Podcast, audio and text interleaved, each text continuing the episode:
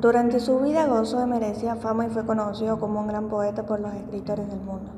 La originalidad de su poesía abrió nuevos caminos y fue fuente de inspiración para muchas generaciones.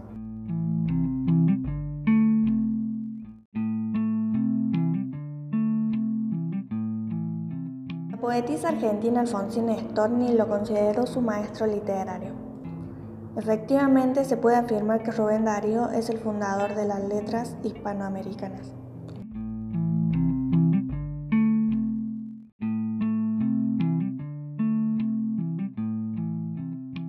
Rubén Darío nació en Nicaragua el 18 de enero de 1867 en la ciudad de León. Fue poeta, periodista y diplomático. Está considerado como el máximo representante del modernismo literario en lengua española. Su nombre completo era Félix Rubén García Sarmiento.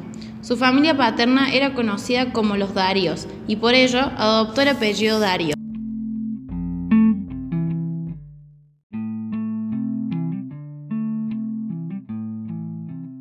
Cursó estudios elementales en León.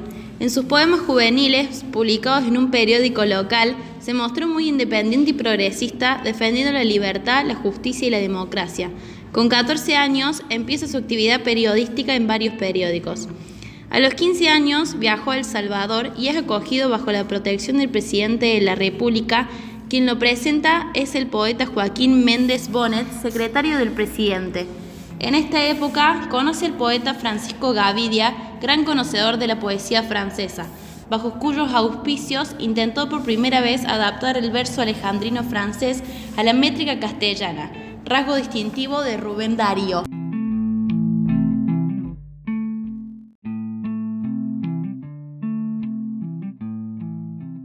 De vuelta en Nicaragua, en 1883, se afinca en Managua, donde colabora con diferentes periódicos y en 1886, con 19 años, decide trasladarse a Chile, en donde pasa tres años trabajando como periodista y colaborando en diarios y revistas como La Época, La Libertad Electoral y El Heraldo.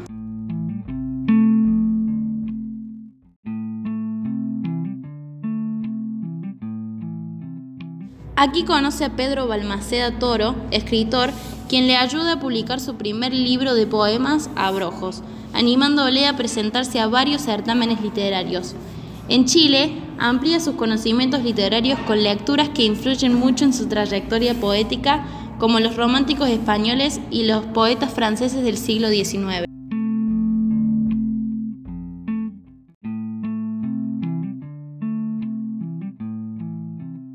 En 1888 publica en Valparaíso el poemario Azul, considerada como el punto de partida del modernismo. Esta fama le permite obtener el puesto de corresponsal del diario La Nación de Buenos Aires.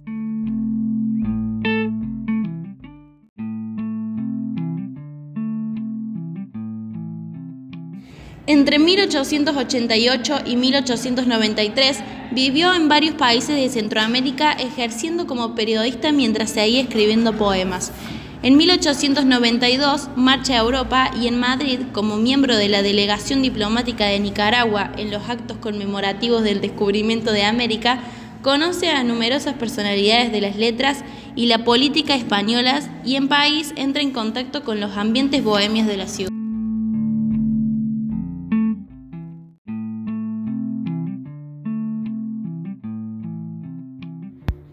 Entre 1893 y 1896 reside en Buenos Aires y publica dos libros cruciales en su obra, Los raros y prosas profanas y otros poemas, que supuso la consagración definitiva del modernismo literario en español. El periódico argentino La Nación le envía como corresponsal a España en 1896 y sus crónicas terminarían recopilándose en un libro que apareció en 1901 titulado España Contemporánea, Crónicas y Retratos Literarios. En España, el autor despierta la admiración de un grupo de jóvenes poetas como Juan Ramón Jiménez, Ramón María del Valle e Inclán y Jacinto Benavente. En 1902 en París conoce a un joven poeta español, Antonio Machado, declarado admirador de su obra. En 1903 es nombrado cónsul de Nicaragua en París. En 1905 se desplaza a España como miembro de una comisión nombrada por el gobierno nicaragüense, con el fin de resolver una disputa territorial con Honduras, y ese año publica el tercero de los libros capitales de su obra poética, Cantos de Vida y Esperanza, Los Cisnes y otros poemas, editado por Juan Ramón Jiménez. En 1906 participa como secretario de la delegación nicaragüense en la tercera conferencia panamericana que tuvo lugar en Río de Janeiro.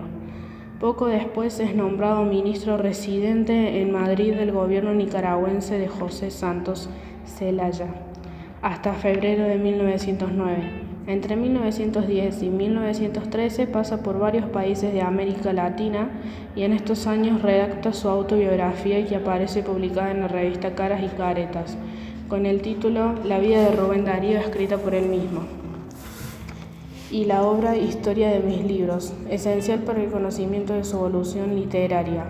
En 1914 se instala en Barcelona donde publica su última obra poética de importancia, Canto a la Argentina y otros poemas. Al estallar la Primera Guerra Mundial viaja a América y tras una breve estancia en Guatemala regresa definitivamente a León donde fallece.